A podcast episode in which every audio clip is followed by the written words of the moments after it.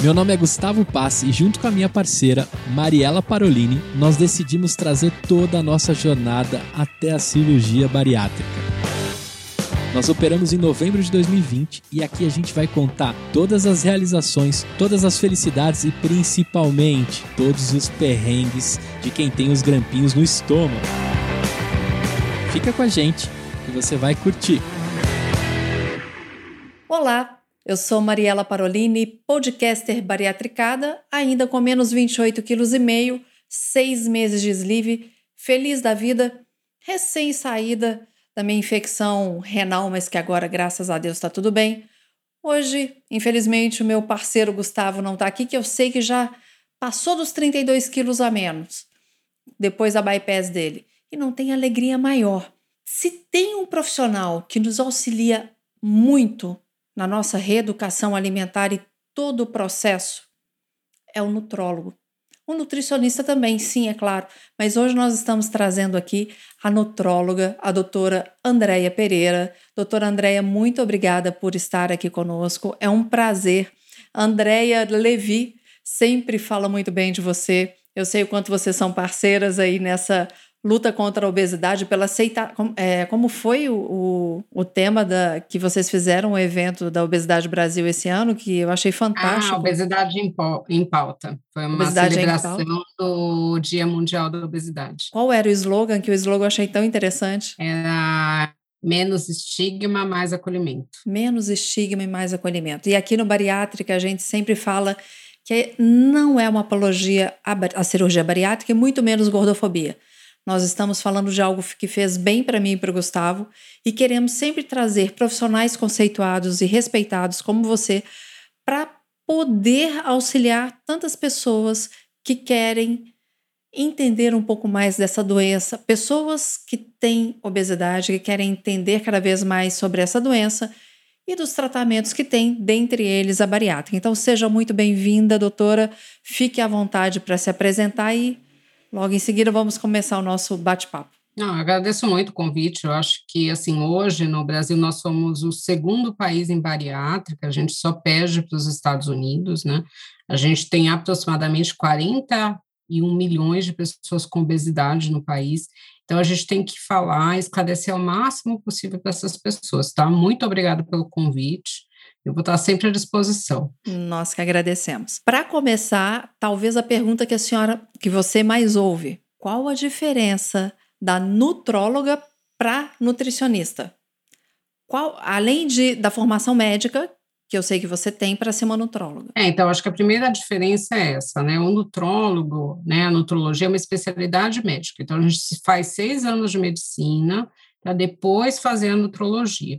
Então, a gente se especializa em nutrição clínica. A nutricionista, ela faz faculdade de nutrição. Ela também trabalha com a parte nutricional, mas o foco da nutricionista é muito mais o cardápio, a caloria, né? Como preparar os alimentos, estudar como que é o preparo desses alimentos. O nutrólogo, a gente tem um enfoque muito mais médico. Então, por exemplo, na bariátrica, a gente trata muita deficiência nutricional. Né? A gente vai fazer esse diagnóstico e tratar. É uma outra coisa né, que difere, por exemplo, a nutricionista não pode prescrever medicamentos. Né? A deficiência nutricional é considerada uma doença, então a prescrição é médica. Né? No caso da obesidade, também você tem indicações de medicamentos, então quem faz isso é o médico. Eu acho que essa é uma grande diferença. A gente trabalha em conjunto? Sim, né? A gente trabalha em conjunto no hospital, a gente trabalha em conjunto nos pacientes bariátricos, né, em outras áreas, em oncologia, mas nós temos uma área de atuação de especialização semelhante, mas a atuação é diferente. Eu posso fazer um paralelo aqui, se eu estiver errada, por favor, me corrija, é como a psiquiatria e a psicologia? Sim, como ortopedia e fisioterapia, são, fisioterapia, são especialidades que se complementam. Foniatra e o fonoaudiólogo. Sim, exatamente. Então, nós vamos entrar nessa questão das deficiências nutricionais que tanto o obeso tem, a pessoa com obesidade, que a gente aprend, aprendeu isso com a, com a Andrea Levi, que a pessoa com obesidade tem, e que o bariatricado, ele tem que suprir. Porque uma coisa que eu ouço muito, assim, ah, mas eu vou fazer bariátrica e vou tomar remédio para a vida inteira. falei, gente, mas se como nós já conversamos antes, a suplementação ela não é remédio, né? É vitamina que a gente está suplementando ali. Mas eu ia começar a tomar remédio para hipertensão, porque eu estava com hipertensão. Eu tomava antidepressivo e ansiolítico, consegui já tirar, graças a Deus. O Gustavo, eu sei que ele ainda está com o remédio dele de hipertensão, mas já está diminuindo. As pessoas que têm problemas de diabetes, de insulina, vão. A gente não vai ter que tomar isso o resto da vida, se for ainda uma pessoa com obesidade, com IMC alto. Qual o problema das pessoas, doutora Andréia? que ficam com isso e pensam assim: meu Deus, eu vou tomar remédio para o resto da vida. Mas saudável, não é um remédio? Como que a senhora conversa com seus pacientes? É, eu acho que isso é muito cultural, né? A gente até conversou sobre isso antes, né? O brasileiro, de modo geral, ele não gosta de tomar remédio. Eu canso de ouvir assim, pessoas falando: não, eu aguentei a minha dor de cabeça até o final, não tomei nada, né? Então, mesmo com dor, né? Eu falo assim, mas por que, que você não tomou remédio? Qual a vantagem de ter sentido dor, né? Às vezes você ficou o dia inteiro com dor de cabeça e deixou de fazer as coisas. A vitamina, é, a pessoa considera um remédio, mas o que, que acontece? Primeiro, a gente tem que esclarecer que nem, por exemplo, o sleep. O sleep, dificilmente a gente tem deficiências nutricionais com ele. Pode acontecer? Sim, mas é mais raro. Então, são pessoas, quando fazem o sleep, que talvez não precisem tomar vitamina. No caso do bypass gástrico, geralmente a gente tem que entrar com vitamina, porque a cirurgia bariátrica funciona porque eu diminuo a área absortiva. Eu diminuo a área de absorção de várias coisas, inclusive das vitaminas e alguns nutrientes. Então, mesmo que a pessoa coma de uma forma adequada, equilibrada, isso às vezes não é o suficiente. Por isso que eu tenho que entrar com um pouquinho a mais. E ainda tem gente que faz o duodenal switch, que é uma cirurgia que tira mais área absortiva ainda. O do adenal switch, às vezes, só a vitamina em comprimido em líquido não é suficiente. Às vezes a gente ainda tem que entrar com injeção de vitaminas, não todo dia, mas mensalmente ou a cada três meses. Então, eu sempre explico isso para os meus pacientes. Mas a gente está tirando uma doença, de um modo geral, a bariátrica, você vê uma remissão aí da hipertensão, né, da pressão alta, e do diabetes. A hipertensão ainda pode voltar depois de uns dois anos, o diabetes pode, mas não costuma voltar se a pessoa manter a perda de peso. Mas, de qualquer modo, o que a gente vê é que, mesmo quando volta a pressão alta, ela volta menos grave do que era antes. Às vezes, eram pessoas que tomavam quatro comprimidos para controlar a pressão e passam a tomar um. O diabetes, a mesma coisa. Então, na verdade, a gente não está trocando um remédio por outro. A gente tem que entender que as vitaminas e os nutrientes não são remédios, são vitaminas e nutrientes. Ah, vou ter que tomar a vida inteira? Talvez sim, né? Dependendo do tipo de cirurgia que você faz, talvez tenha que tomar o líquido ou, e o comprimido da vida inteira, e talvez tenha que tomar injeção também, né? Mas, por outro lado, você tem mais saúde, né? A perda do peso melhora a saúde, eu sempre falo isso, que o que a gente quer é melhora de saúde. Isso é importante, expectativa de vida, que eu aumento, né, que é uma preocupação. Quantos pacientes que eu vejo que alguém falou para eles, ó, oh, se você não operar, você vai morrer. Então, assim, é essa a qualidade de vida, né? Pessoas que não conseguem andar, que por causa do excesso de peso tem falta de ar. Então, tudo isso melhora. Então, na, apesar da gente ter essa cultura de não tomar remédio, o remédio faz a gente viver mais, né? Por isso que a nossa expectativa aumenta sempre. A gente for ver uma expectativa média de 80 anos, tem uma previsão daqui uns 30 anos a gente chegar a 120 anos de expectativa média de vida. Isso são os remédios que garantem.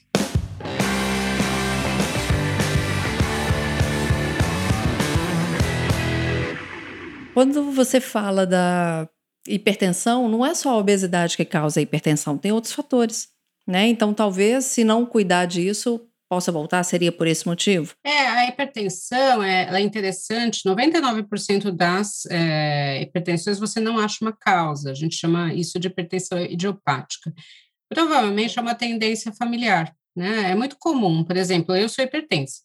Ah, os meus pais são hipertensos, né? Eu fiquei hipertensa o ano passado, mas eu já esperava ficar hipertensa algum dia na minha vida, porque toda a minha família é hipertensa, né? Eu sou uma hipertensa leve, então, isso pode acontecer. Eu tenho vários pacientes que falam assim: ai, ah, nossa, mas eu vou ter que tomar remédio para pressão a vida inteira. Eu falo, gente, mas é um remedinho, né? E se você cuidar desde o início, a chance de você infartar, de ter um derrame, de ter uma série de complicações ligadas à hipertensão não, né, não pode, é, não vai existir. Então, ela tem realmente, pode aparecer sem uma causa. O que a obesidade faz é antecipar isso, ou predispor. Então, vamos supor, né, eu tenho na família várias pessoas com pressão alta. Em vez de eu ter a pressão alta depois dos 50 anos, que é o mais comum, com a obesidade, isso pode aparecer aos 30. Olha como aconteceu comigo. Eu sempre tive pressão 10 por 6. A minha pressão sempre foi essa. Na final de gravidez, ela era 12 por 8. E início de gravidez era 9 por 4, 8 por 4. Aí ia para o pé a minha, a minha pressão. Mas eu, meu pai morreu infartado aos 38 anos de idade.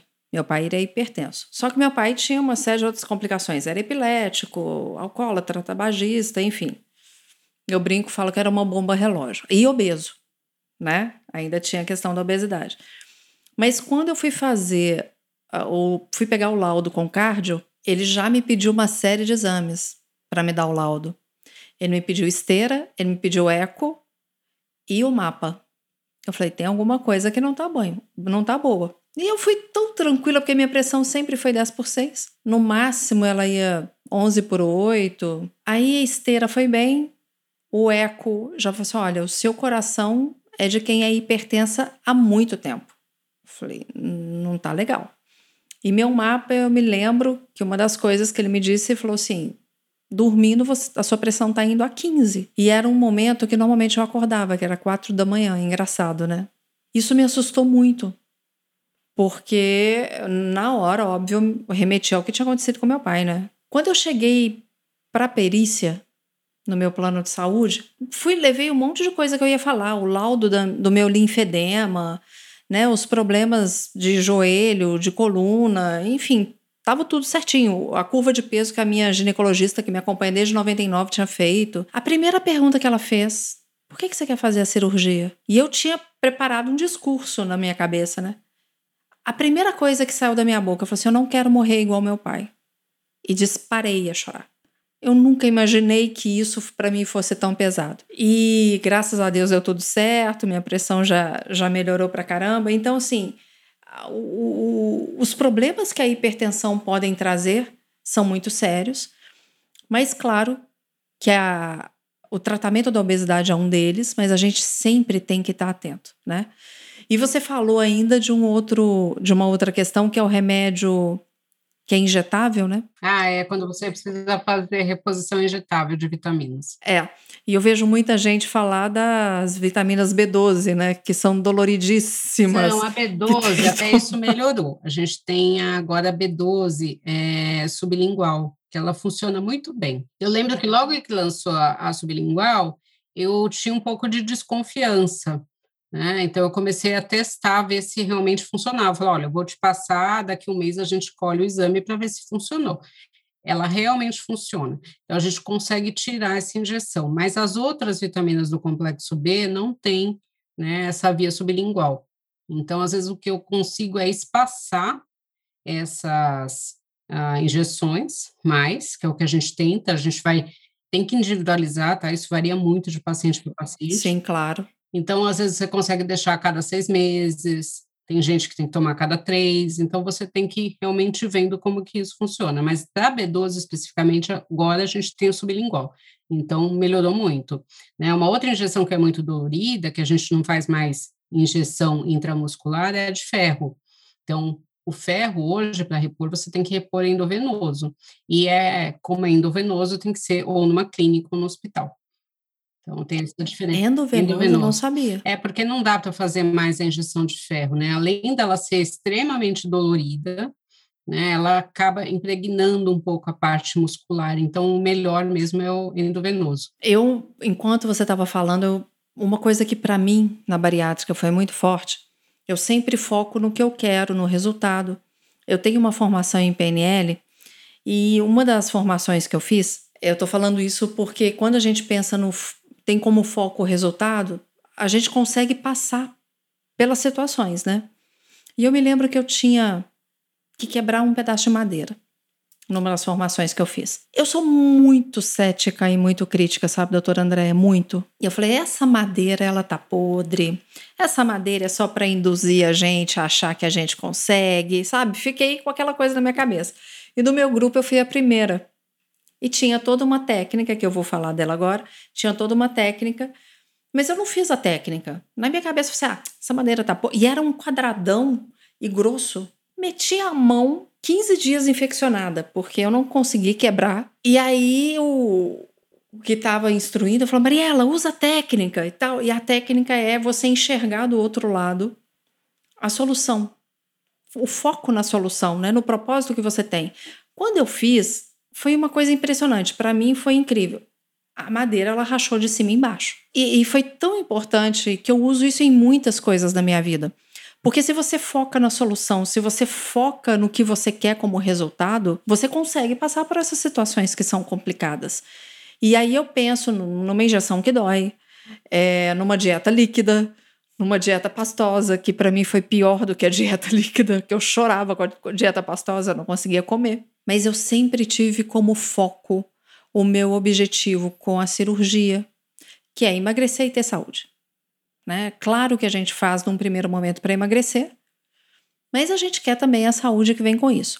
E por falar na saúde que vem com a cirurgia bariátrica, eu queria que você comentasse sobre quais são as vitaminas que a gente tem que tomar cuidado. A gente já falou que é necessário suplementar sim, tem que estar tá em contato com seu médico, tem que estar em contato com a equipe que te acompanha, porque é essa equipe que vai te falar o que, que tem que ser feito e quais são os problemas que podem vir se essas vitaminas não forem suplementadas. Por exemplo, a falta de uma vitamina B12 leva a quê? A falta de um ferro leva a quê? Vitamina D, vitamina C. Porque a gente ouve falar. Né? Mas o que, que realmente pode acontecer com a gente se a gente não tiver essa suplementação? Bom, então vamos começar com a deficiência mais comum, é a deficiência de ferro, tá? Geralmente, a gente vê mais a deficiência de ferro na mulher. Por que na mulher? Porque a mulher menstrua e o ferro ele está presente no sangue. Então, todo mês a mulher perde ferro. Então, é mais comum você ver realmente essa deficiência de ferro na mulher, na mulher antes da menopausa. Depois da menopausa, isso não acontece.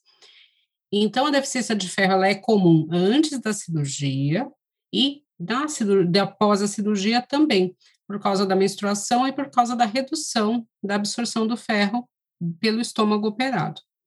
É importante repor? Sim, porque o ferro ele é responsável pela formação das células sanguíneas. Então, se eu não reponho, uma coisa que a gente precisa ficar bem claro, eu sempre falo isso para os pacientes, os dois primeiros anos da bariátrica são os anos de lua de mel.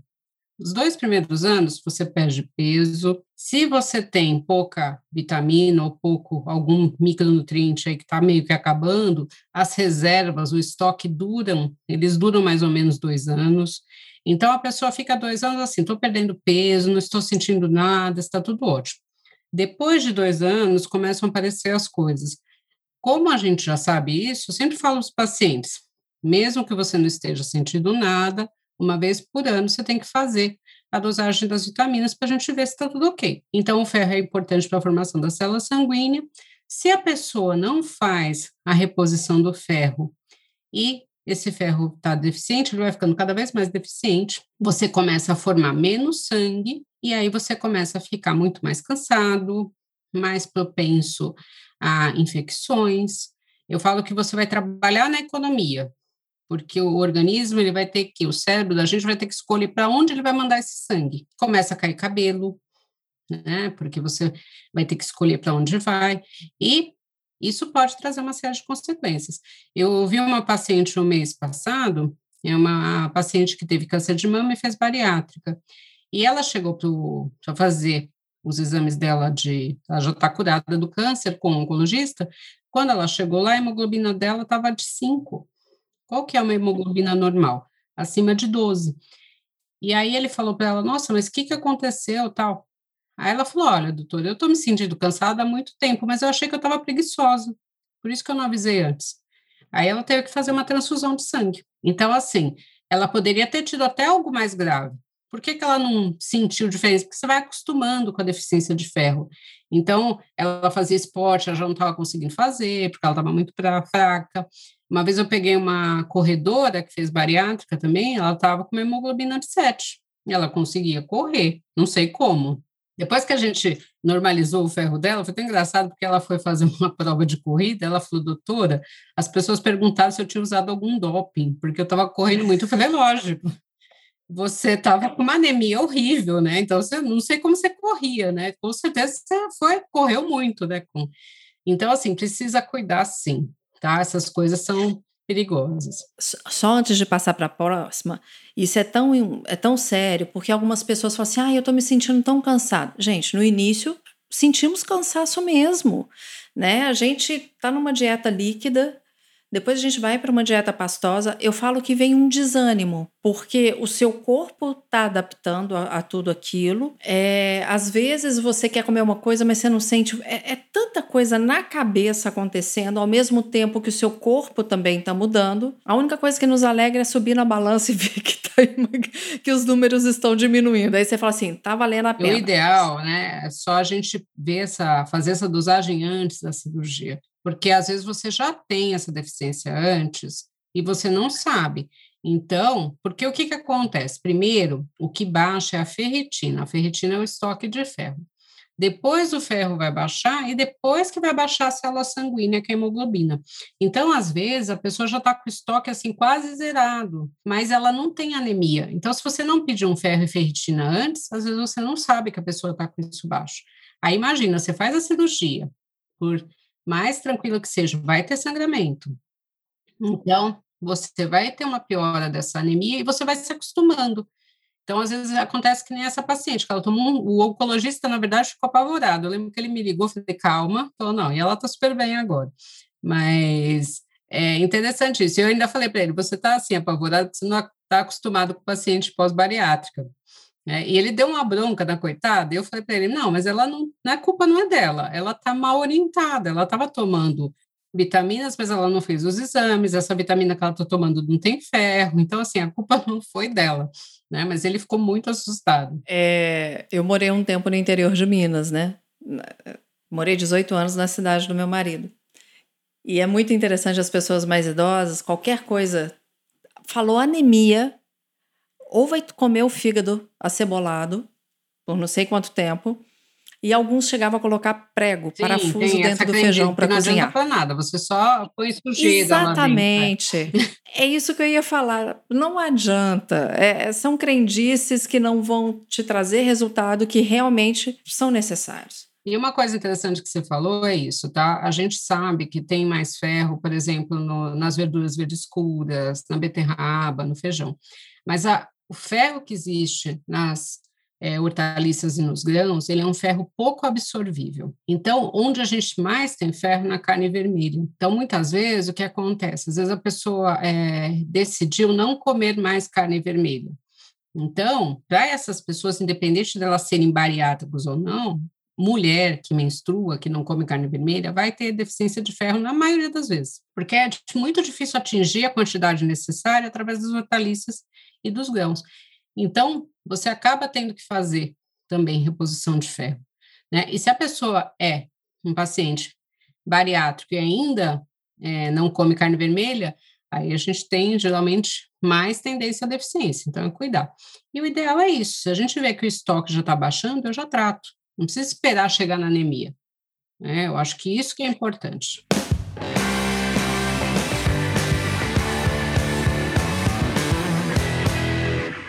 O paladar nosso como bariátrico muda demais. E na fase, no primeiro mês, eu não suportava nada que tivesse carne. Seja na líquida ou na pastosa. Se tivesse carne, eu não conseguia comer. Era muito forte para mim. E isso me preocupou exatamente porque eu sabia da questão do ferro. Busquei orientação, né, com a orientação da nutricionista, ela me falou o que, que eu deveria colocar. Mas assim que eu fui para a sólida, eu já tentei comer a carne. Eu falei, não, vamos ver se der. E foi. Ainda bem que desceu e, e eu não tive esse problema. De um modo geral, as intolerâncias são das proteínas, né? A proteína, como as carnes, o leite, o ovo, os derivados do leite, o queijo e o iogurte, elas são moléculas muito grandes. Então, como você faz a cirurgia e reduz o estômago, você tem que mastigar muito bem essas proteínas, né, para você fazer parte do trabalho do estômago. Quando você faz, né, no caso do sleeve, a gente só diminui o estômago, mas no caso do bypass do adenal switch, além de você diminuir o estômago, você sobe uma parte do intestino, né, para esse estômago que nunca recebeu um alimento semi-digerido. Então, ele não está acostumado a isso. Por isso que a gente fala que quem faz bariátrica tem que mastigar bastante. Né? Isso é importante. Então, às vezes a pessoa fala, ah, mas eu tô, é, eu fiquei intolerante, mas aí quando você pode, por exemplo, deixar a carne desfiada, a carne moída, e deixar a carne mais macia possível. Muitas vezes eu falo, olha, nem com a carne moída dá certo. Eu falei, então tenta cozinhar essa carne no feijão, aí você pega o caldo, bate no liquidificador e volta feijão, ou faz uma sopa e bate, e às vezes a pessoa aceita. Tá? Mas as proteínas realmente são mais difíceis para quem fez a bariátrica, e as fibras também, porque as fibras têm uma digestão mais difícil. A gente tem que lembrar que a digestão começa na mastigação, né? Sim. A gente esquece disso. Nesse mundo nosso moderno, contemporâneo, a gente come tudo muito rápido, porque a gente não tem tempo para nada. Ou você aproveita esse horário do almoço para fazer outras coisas. Então, você come rapidinho, então a gente está acostumado a não mastigar. Né? A gente, ou comer alimentos que você não precisa mastigar muito. Então, no pós-bariátrica, sim, você precisa mastigar. Eu falei isso essa semana para um paciente. Falei, olha, sabe aquela coisa de vó? Que ela era a última de sair da mesa? Que ela ficava assim, ó, oh, tem que ficar mastigando? Você tem que ser assim agora. Você vai mastigar e você vai ser o último a sair da mesa. Eu falei, é uma coisa que a gente não faz no dia a dia, mas tem que fazer. Eu comecei a prestar atenção. É, eu sou fonoaudióloga, né? Por formação, a minha área não é essa, a minha área é voz.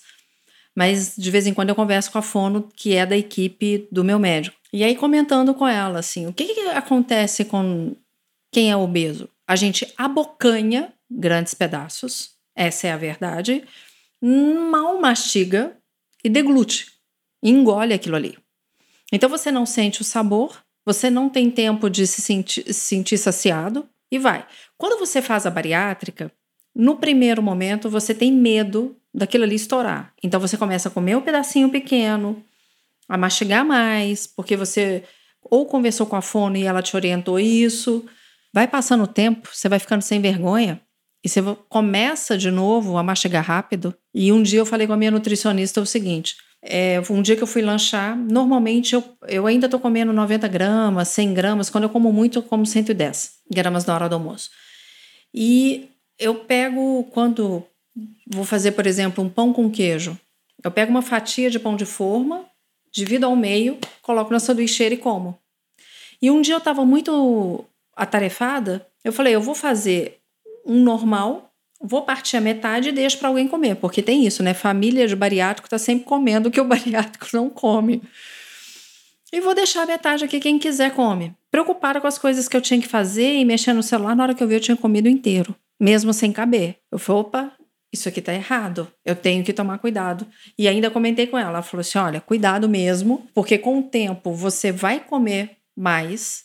E se você não ficar atenta ao seu momento da refeição, isso aí vai te trazer problemas. É, mas aí eu vou discordar de você, mas não é porque você está ficando sem vergonha, é porque você está se adaptando. É, né? sem vergonha então, é um, e assim, hábito de falar. É, são hábitos que voltam. É muito difícil mudar hábito. Né? Então, assim, geralmente a gente consegue comer rápido coisas que não têm muita fibra, coisas que são fáceis para mastigar. Então, geralmente, o que, que é? Carboidrato e gordura. Não? Então, a gente come muito na frente do computador, muito na frente da TV. Então, a gente não olha para o prato, porque, assim, por exemplo, um sanduíche, você vai comer, você não precisa ficar mastigando horas e horas. Você consegue engolir grandes pedaços. Então, são hábitos que você adquire e você, no início, você não consegue voltar esse hábito por causa da cirurgia, está muito recente, mas aos poucos né, você vai se adaptando à cirurgia e esses hábitos tendem a voltar. E realmente você tem que tomar cuidado. A gente, eu sempre falo para os pacientes que eles têm que entender que a obesidade é uma doença crônica, ou seja, ela não tem cura. A bariátrica ela vai controlar, né? Ela é um controle. É como a pessoa que tem pressão alta e toma um remédio. O remédio controla a pressão. O diabetes, a mesma coisa. Se você parar o remédio, o que, que acontece com a pressão e o diabetes? Ele sobe. Então, no caso de quem faz bariátrica, a bariátrica ajuda? Ajuda muito. né? Mas a obesidade está ali. Então, se você voltar a antigos hábitos, se você não fizer exercício, depois desses meus dois anos aí de lua de mel, o que, que pode acontecer também? O peso começa o tão temido ganho. Isso, exatamente. A Andrea, um dia eu liguei para ela, eu brinco, eu falo que eu dei uma surtadinha. Foi tão engraçado, eu vi meu cabelo caindo demais. A senhora, é, você falou do ferro, né, que pode levar a queda de cabelo. É, os, é, os três, é, entre três e seis meses da cirurgia, o cabelo cai muito, eu aviso. Eu falo que vai cair, mas as pessoas surtam mesmo, principalmente mulher fica desesperada. É, terceiro e quarto mês eram bolos. Meu cabelo é muito fino. Hoje eu cortei mais curto ainda do que já estava, mas agora ele já parou de cair. Tá, tá ótimo, graças a Deus. Mas teve um dia, eu nunca achei, sinceramente, eu nunca achei que isso ia me dar problema. Que eu sempre achei assim, cabelo vai crescer, se tá caindo eu vou cortar, sabe? Para mim não tinha problema. Mas um dia eu me olhei no espelho, eu tinha acabado de lavar a cabeça, tinha caído muito o cabelo. Eu me olhei no espelho, isso aqui tava muito magro. Me deu um pavor que eu fiquei alguns dias neurada, até o dia que eu liguei para Andréia. Falei, Andréia, me ajuda. E aí a gente foi conversar, ela foi falar da gordura que anda pelo corpo e tal. E aí ela falou, Má, porque a Andréia, é, eu a conheço também porque é uma amiga pessoal e, e ela me conhece há alguns anos, então ela sabe alguns processos em que passei. Ela falou, Má, lembra que vai aumentando cada vez mais a sua responsabilidade com a bariátrica. Então a gente fica muito feliz que a cirurgia tem o seu papel, ela vai fazendo, né, o seu papel, ela você acha assim, nossa, que coisa boa, mas o seu papel é ativo. Por mais que eu soubesse disso, e eu entrei na bariátrica sabendo disso que não era um passe de mágica, foi tão importante ela me dizer isso, sabe? Naquele momento me deu um, um senso de responsabilidade tão grande ali. Falei, opa, peraí, tá chamando para mim.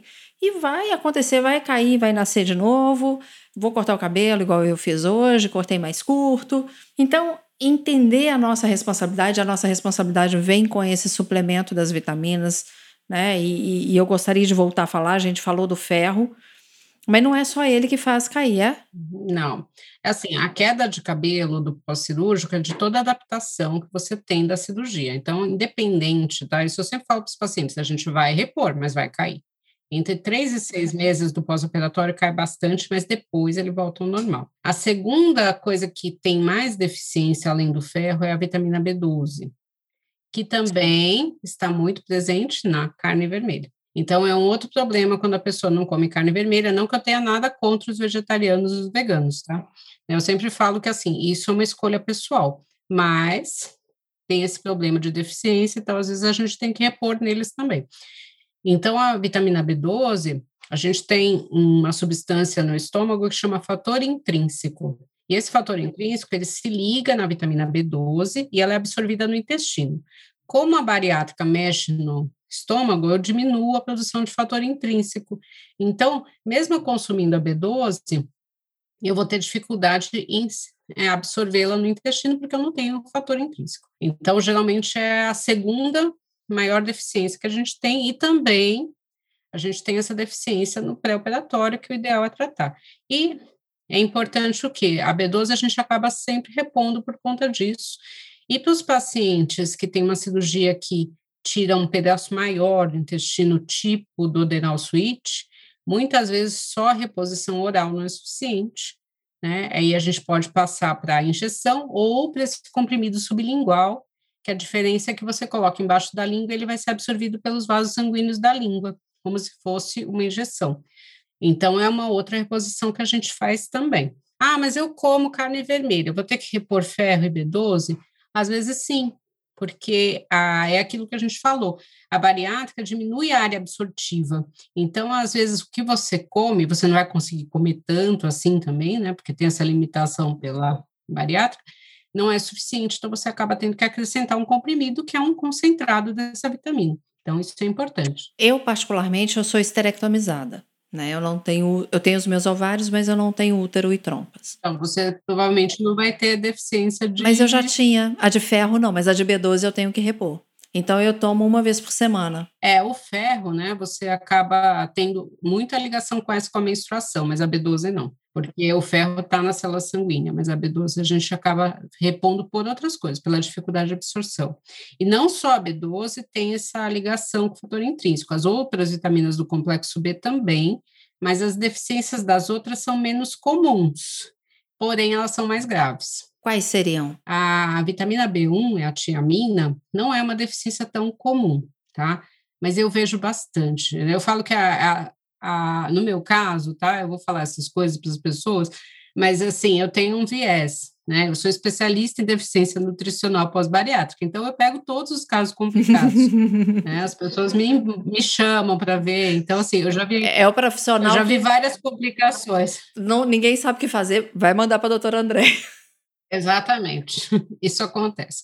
Então, é, vitamina B1, ela é uma vitamina, eu falo que é a única urgência em nutrologia. A deficiência de vitamina B1 pode levar à morte. A deficiência de vitamina B1, ela pode dar dois quadros. Um quadro que vai atacar o coração, que pode dar uma insuficiência cardíaca e isso levar à morte, e um outro quadro, que é o mais comum que a gente vê, que é mexer na parte de nervos mesmo, tá? Todas as vitaminas do complexo B, elas são responsáveis pela condução do impulso nervoso.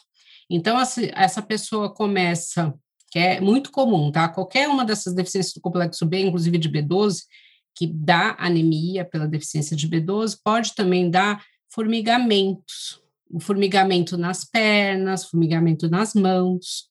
Então, fraqueza nas pernas. Eu tinha uma paciente que ela ficou seis meses tratando um, esse formigamento, fraqueza nas pernas com anti-inflamatório e fez mil exames para ver alguma coisa, ninguém pensou em deficiência de B12. E ela subia a escada sentada. E ela chegou a passar comigo, e eu falei: não, a gente vai ter que pedir, né? Ela era pós-bariátrica, falei: vamos pedir esses exames aí para a gente ver. E no fim, ela tinha deficiência de B12, tratou, melhorou, foi uma, né? Porque isso também acontece. É, o médico, de um modo geral, tirando o especialista na parte nutricional, ele não tem esse costume de. A gente tem muito pouca nutrição na faculdade e você não sabe diagnosticar deficiência nutricional. Então, às vezes, essas pessoas passam vários meses passando de médico em médico, em vários profissionais e ninguém faz o diagnóstico. Então, paciente pós-bariátrico, eu sempre que eu dou aula para clínico geral, ginecologista, eu falo, paciente pós-bariátrica que está com sintomas estranhos, aí vocês acharem estranho, a gente tem que investigar a deficiência nutricional. Então, a B1, você pode começar com formigamento, depois você pode começar com alteração visual, você começa com uma amnésia, né, com uma perda de memória, e aí muitas vezes a pessoa acha que é Alzheimer, ou que acha que a pessoa está ficando cega. Eu tive um paciente que ele estava ficando quase cego de deficiência de B1. E se isso não é tratado, isso pode evoluir para coma e para morte. Eu já vi quatro pacientes em coma por deficiência de B1. Então, assim, não é que a gente está é, exagerando, isso pode acontecer, né? Eu já tive dois, não, três pacientes que ficaram quase cegos, então isso acontece, então tem que realmente ver. Não é uma deficiência tão comum, mas ela pode acontecer. Então é um exame importante de pedir pelo menos uma vez por ano. Doutor, antes de passar para as próximas, eu só queria fazer um parênteses aqui, porque talvez alguém ouça e fale assim, ai, é que medo, então não vou fazer. Peraí, obeso não é sinônimo de que ele tem todas as vitaminas, não. Não é porque está obeso, fala assim, ah, eu tenho todas as vitaminas em excesso, então estou bem. Tem muito obeso que tem a falta das vitaminas. Pessoa com obesidade que também tem a falta da vitamina. Então, não significa que você está com excesso de peso, significa que você está com excesso de vitaminas no seu corpo. A obesidade, ela também pode trazer uma série de deficiências de, de vitamina. Então. E essas coisas, assim, esses quadros graves vão acontecer se a pessoa realmente não tomar as vitaminas, não tiver um acompanhamento adequado. É, o primeiro caso de coma de tiamina que eu vi, eu sempre conto isso, né? Eu fui chamada na UTI do hospital por, pelo chefe da UTI, era um paciente pós-bariátrico que estava em coma já tinha uns cinco dias. Eles tinham feito todos os exames possíveis imagináveis, né, para ver o porquê que estava em coma e nada foi achado. E aí ele me chamou, falei para ele, olha, é, eu acho que é deficiência de tiamina. O exame de tiamina leva 14 dias para sair. Então, como que a gente faz? A gente colhe o exame e dá a tiamina, porque eu não posso esperar 14 dias. Nesses 14 dias, né, já está em coma. Aí o chefe lá da UTI olhou para minha cara e falou assim: Você acha que eu acredito que ele está em coma por causa da deficiência de uma vitaminazinha? Aí eu falei para ele: Você está acostumado com paciente com deficiência nutricional? Ele falou: Não. Ele falou para mim: E esse seu diagnóstico é ridículo. Falei para ele: Não vai acontecer nada se a gente der tiamina. A única coisa que vai acontecer é ele acordar se for a deficiência. Não, eu não vou fazer isso. Bom, falei: Tá bom, né? Não podia fazer nada. Aí eu fui embora. Dois dias depois ele me chamou e falou assim: dá sua vitaminazinha aí. Eu falei: tá, eu vou dar minha vitaminazinha. A gente colheu a tiamina, a gente deu, repôs a tiamina e a pessoa acorda, né? Parece um milagre, assim.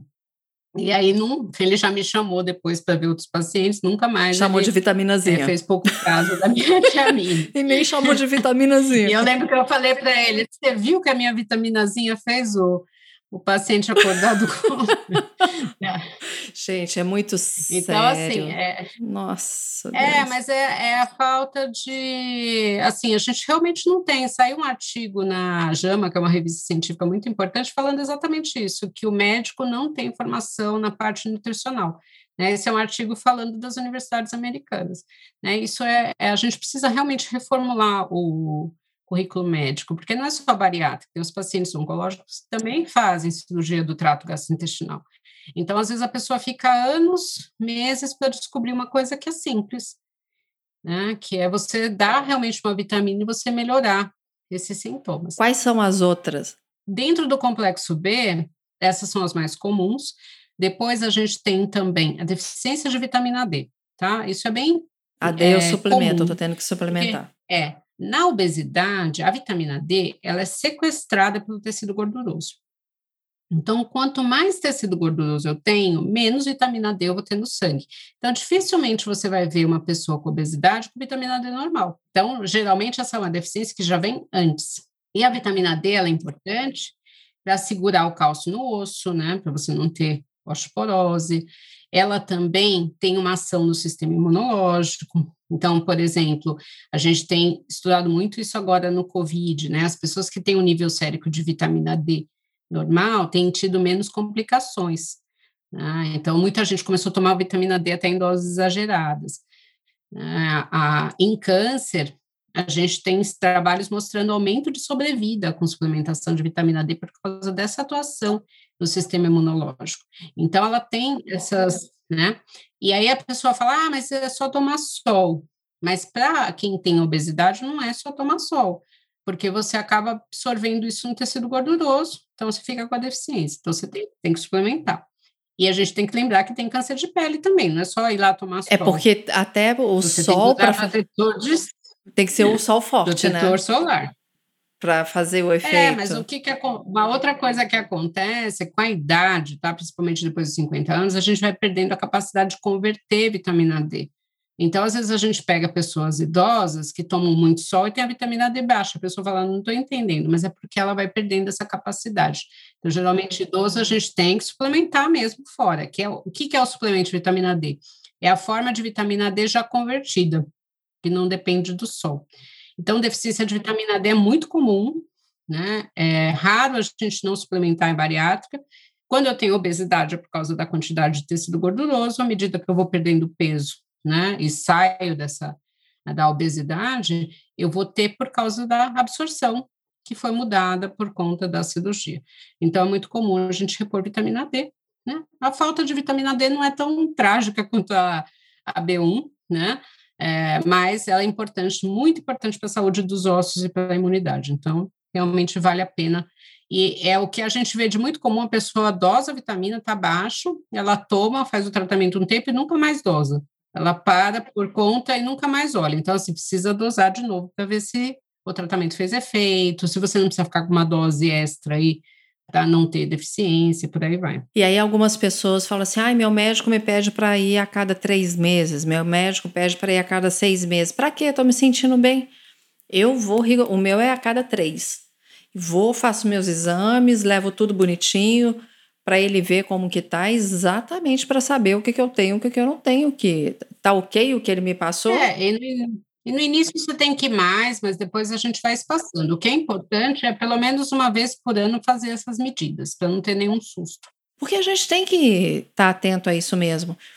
Como você disse, às vezes é um cansaço que a gente acha que é normal e é uma falta de vitamina, às vezes uma dor de cabeça exagerada, algum. Foi tonteira que falou da vitamina B1? É, eu esqueci quais foram os. A vitamina D1 pode dar formigamento, formigamento pode dar perda visual. Formigamento, perda visual.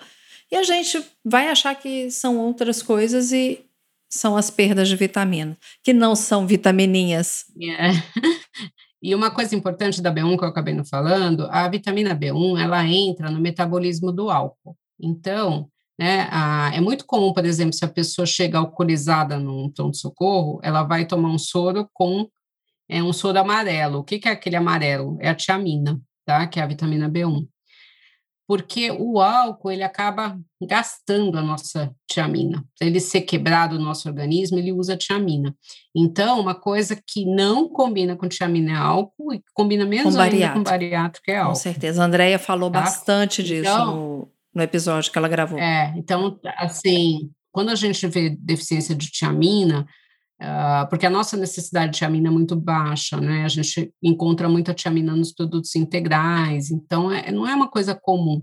A gente sempre desconfia de abuso de álcool, porque o álcool consome isso, tá? Então, se a pessoa estiver consumindo álcool, a gente tem que ficar de olho em deficiência de tiamina também. Além dessas vitaminas, alguma outra que é mais comum, o, o bariátrico? Tem o cálcio, tá? Pela, parte da absorção também, então é muito comum a gente repor cálcio e vitamina D, e o cálcio ele é muito importante para a parte óssea, né? A gente tem que tomar muito cuidado aí com o cálcio para quem tem, por exemplo, é, pedra no rim, hum, pedra na vesícula, né? Uhum.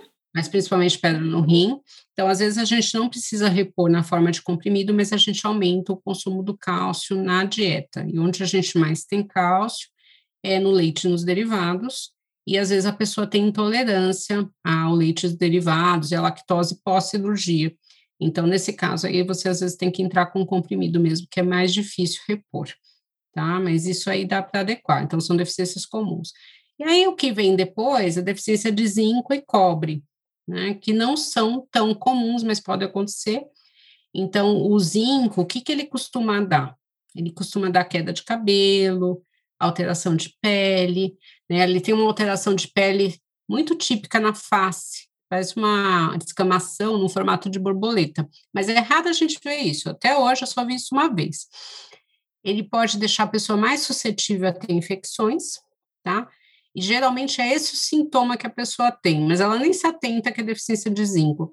Né? Ela, quando ela vem para fazer a investigação, eu sempre pergunto: você está tendo mais infecção do que você costuma ter? Ah, eu tenho. E aí, muitas vezes, essa deficiência, ou a queda de cabelo. A outra deficiência é a deficiência de cobre. O zinco e o cobre, eles competem pelo mesmo lugar da absorção no trato gastrointestinal.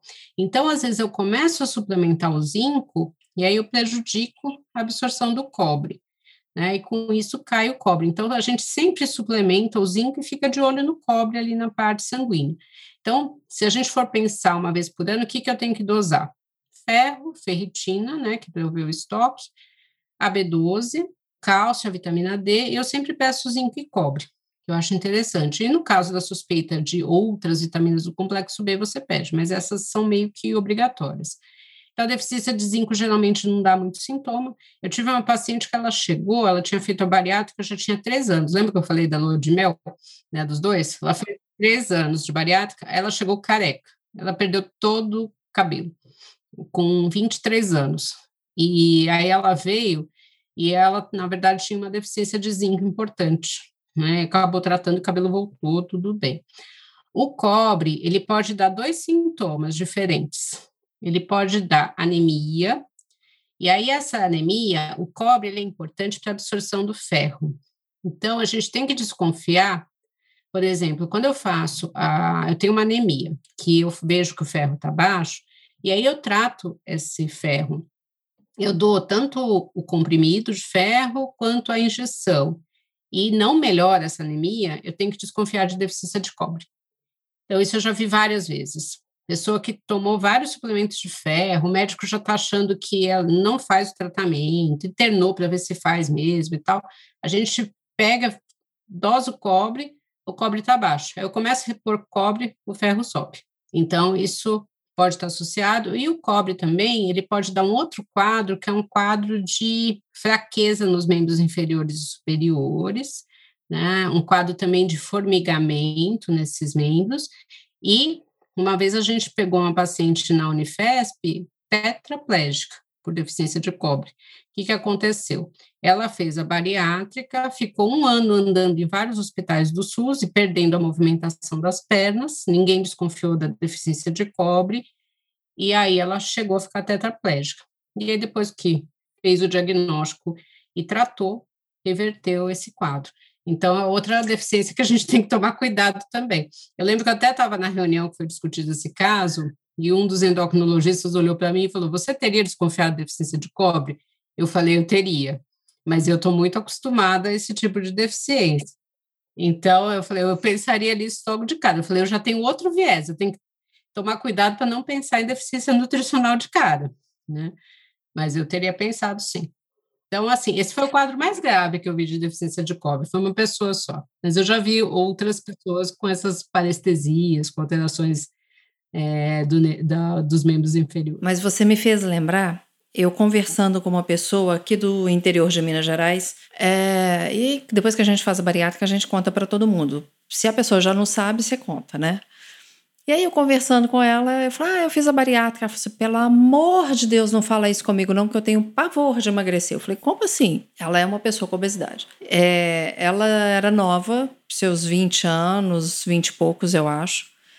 E a mãe dela falou: não, você vai fazer a bariátrica. Ela disse que ela nunca quis fazer a bariátrica e fez. No primeiro mês, segundo ela, ela emagreceu 30 quilos. Tudo foi bem até o quinto mês. A partir do quinto mês, ela não andava. É, ela foi diagnosticada como uma perda muito rápida, perda de musculatura, e depois, por questões emocionais, ela não. O diagnóstico que ela me passou, tá? Porque ela não queria é, não queria fazer bariátrica, foi a mãe dela quem queria, enfim, foi tratada dessa maneira.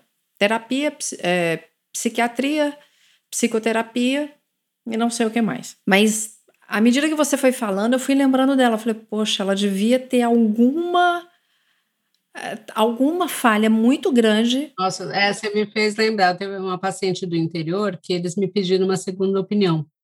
Era exatamente isso. Ela fez a bariátrica, ela parou de andar, e aí eu falei, gente, temos que investigar a deficiência de cobre e todas as vitaminas do complexo B.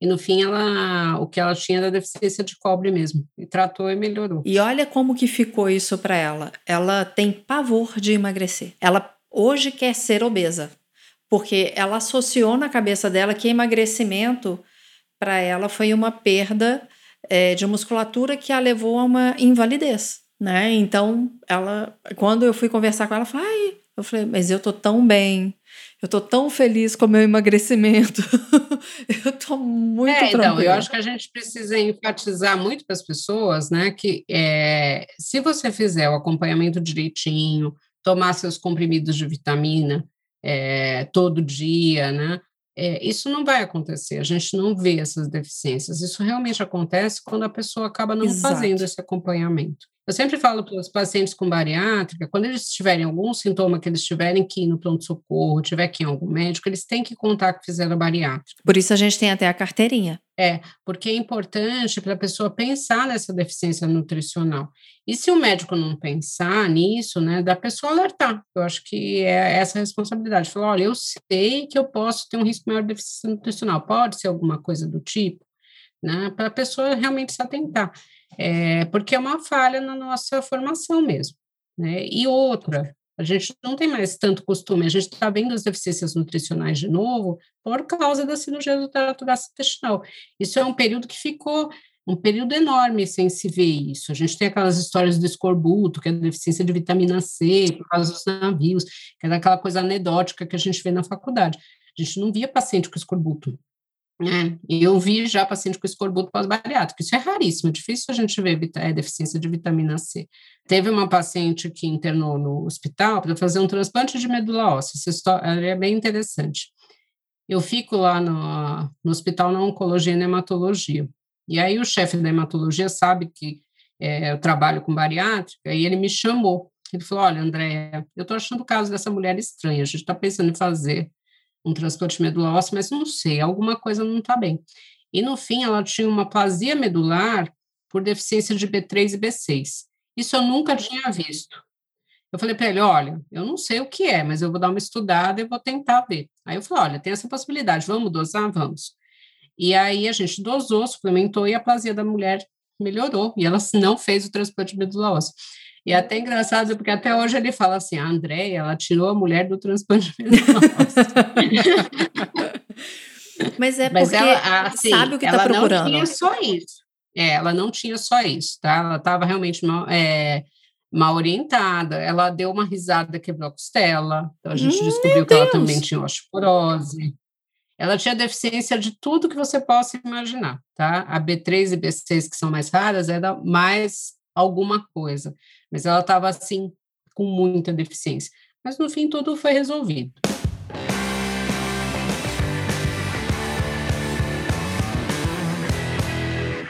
O que a gente tem que entender e que fique para todo mundo que está nos ouvindo, não é brincadeira a suplementação. Não é porque, ah, eu posso tomar dia sim, dia não. Eu posso tomar um dia. É só uma vitaminazinha, é não só é? uma vitaminazinha, não é uma vitaminazinha. O corpo da gente precisa de vitaminas para sobreviver. O nosso corpo é sábio. Cada coisa é como se tivesse um GPS, né, doutora? Se é que a gente pode dizer assim. Cada coisa sabe para onde vai, só que a gente tem que estar tá com alimentação correta, suplementação correta, para que ele faça todos os caminhos, porque senão ele vai priorizar onde é importante: coração, pulmão, cérebro, rins, e os outros vão ficar falhos. E o que a gente busca com a, com a bariátrica, claro, eu vou repetir, não é emagrecimento? É, mas a gente quer emagrecer com saúde. Não vale a pena a gente emagrecer e não ter saúde e depois ficar com outros problemas aí. É, e a gente tem que lembrar que a bariátrica é o melhor tratamento para quem tem obesidade grave, né? Então, assim, ela bem indicada, ela feita com um profissional bom, vocês vão ter um resultado maravilhoso, é de mudar a vida das pessoas, né? Eu não conheço ninguém que fez a bariátrica que se arrependeu, tá? Até pessoas que tiveram é, esse tipo de deficiência, tudo, eu sempre pergunto, e aí? Se você soubesse que aconteceu isso, eu teria feito sim, eu teria feito que eu mudei a vida, né? Gente que virou maratonista. Né? É muito interessante que eu acho que a corrida é o esporte de preferência para quem emagrece.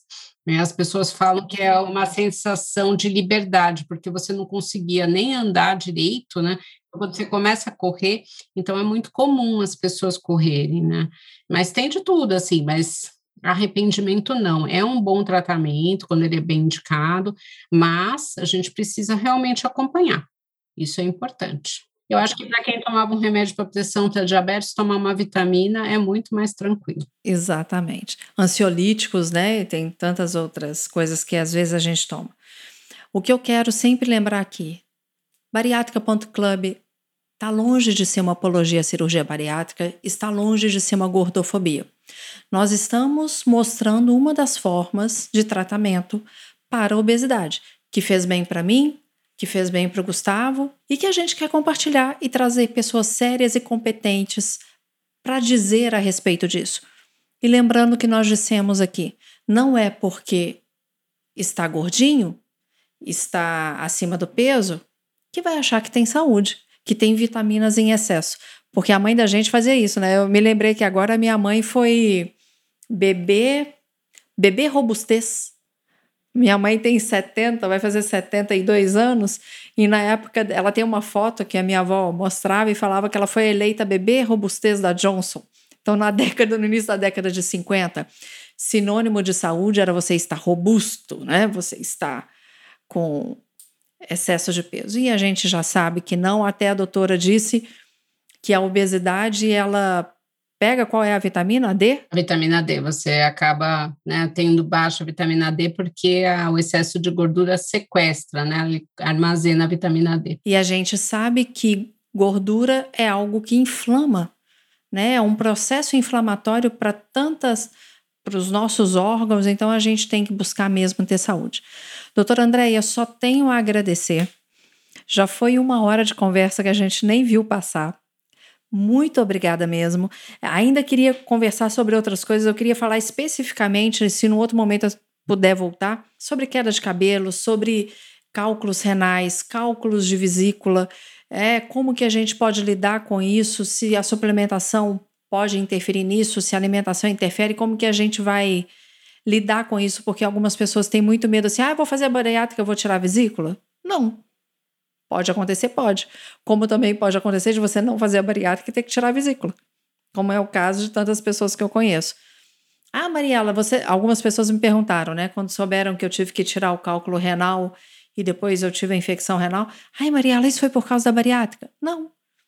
Desde o início de 2010, 2012, eu tô com problemas renais, expeli é, não sei quantos tirei por cirurgia, fiz uma coisa que eu brinco, eu falo assim, isso não é de Deus, o tal da litotripsia extracorpórea, porque aquilo ali parece que o Capitão Caverna pegou uma rede dele, quem conhece o Capitão Caverna, e ficou batendo no seu rim para quebrar, não é possível, porque a dor daquilo é insuportável.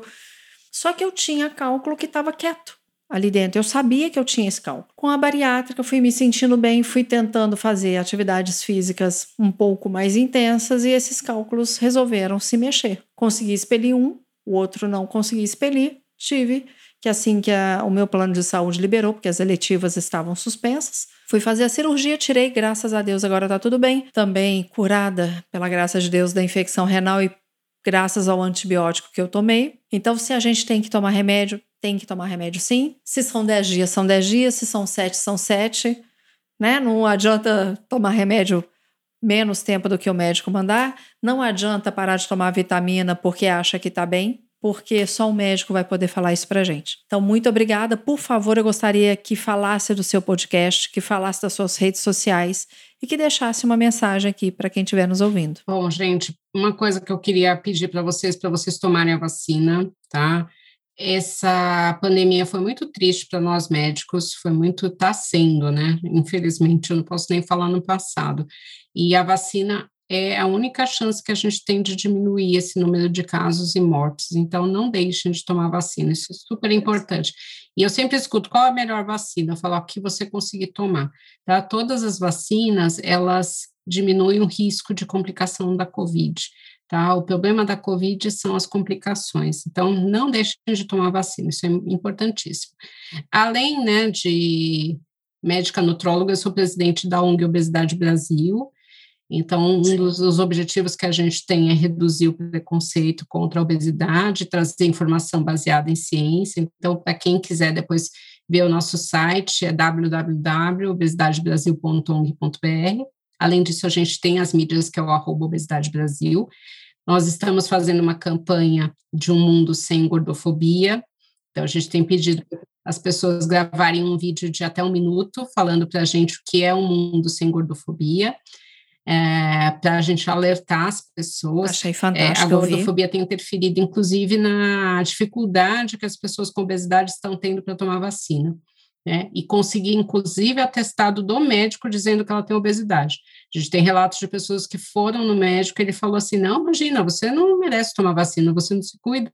Eu não vou te dizer que você vai tomar, que você tem obesidade, não. Você vai fechar a boca e fazer exercício. E às vezes a pessoa chega no posto de saúde e também não querem vacinar, porque ele, muitas pessoas estão falando que é injusto a pessoa com obesidade estar no grupo das comorbidades mas isso é a falta de informação de que a obesidade é uma doença. Tá? Então, a gente resolveu fazer essa campanha para a gente ver se consegue, inclusive, ajudar essas pessoas. Né? E fora isso, tem o, o podcast Nutrologia em Pauta, que é meu, que é da doutora Andréia, e são assuntos variados. Esse mês a gente está falando de câncer, e é uma coisa importante porque a obesidade aumenta o risco de câncer, isso é pouco falado, né? Então, a parte de perder peso e saúde também faz reduzir o risco de câncer. Ah, e, infelizmente, a gente tem quase que dobrado o número de casos de câncer no Brasil anualmente. Então, é algo super importante de ser falado. Quais são as suas redes sociais? É, é só procurar a doutora, né, abreviado DRA.andrea, sem i, ponto, nutrologia. Doutora Andréa, conta com a bariátrica.club para o que precisar na Obesidade Brasil. Eu tenho acompanhado com a, com a Andréia Levi há mais tempo, né? Depois que eu te conheci. Tenho visto, ainda brinquei com ela, falei, da próxima vez que vocês levarem, vocês levaram o Rodrigo Santoro no evento, né? Da próxima vez que for internacional, leva o Duke do, de Bridgerton. A gente só tem, a gente só tem a agradecer o Rodrigo Santoro, né? Ele tem sempre super abraçado a causa, né? Ele é um querido. Nossa, foi fantástico. É, e o trabalho que vocês fazem é muito importante, porque eu sempre digo que só quem vive na pele a questão de ser obeso, da gordura, sabe o que, que a gente passa. Não é só questão de autoestima, é preconceito velado. Então, se fala muito de preconceito por raça, por credo, por orientação sexual, mas não se fala de preconceito em função do corpo e, talvez, e eu me arrisco a dizer que seja um dos maiores, porque a gente está vendo o tempo inteiro aí essa, essa coisa para emagrecer a qualquer custo, a padrões de beleza, e por isso que a gente fala que isso aqui não é gordofobia. Se nós chegamos ao ponto de fazer a bariátrica, é porque nós precisamos, num determinado momento da nossa vida, acender o sinal de alerta. Então a gente precisou de um tratamento que porque nós já tentamos tantos outros e não deram certo, né? Mas conta com a gente. O que a gente puder ajudar, o que se precisar de vídeo nosso, se o a bariátrica.club tá pode, ó, compromisso, aqui, compromisso no ar, hein? Tô aguardando seu Faço vídeo. com o maior prazer, faço amanhã, ainda de cabelo curtinho. Só me orientar o que quer, o que que vocês estão pedindo ali, faço com o maior prazer, porque eu vi o que a Andrea colocou, é, gordofobia não, eu ia perguntar para ela, Achei muito interessante. É só pôr o tema né, no Facebook, quando você clica na sua foto, você pode pôr mudar tema, e é só colocar mundo sem gordofobia. E aí dá para ficar a tarja do mundo sem gordofobia. Pode ter certeza que eu vou, o que eu puder fazer, eu vou fazer, porque já senti na pele o que é isso, e a gente tem que lutar contra contra isso. E aí eu deixo até uma dica: como a gente trabalhar isso com os adolescentes para que não tenham visões deturpadas, porque tem tanta adolescente linda se achando gorda e isso gera um, um mal-estar e às vezes leva isso para a vida. Mas isso é uma pauta para um outro podcast. Mais uma vez, obrigada, conte conosco e você siga arroba bariátrica.club, o meu, você já sabe, arroba café com Mariela Parolini e do Gustavo, arroba Gustavo Passe. Nós estamos te esperando aqui para o próximo podcast. Um beijo, fica com Deus. Até mais. Uma produção, voz e conteúdo.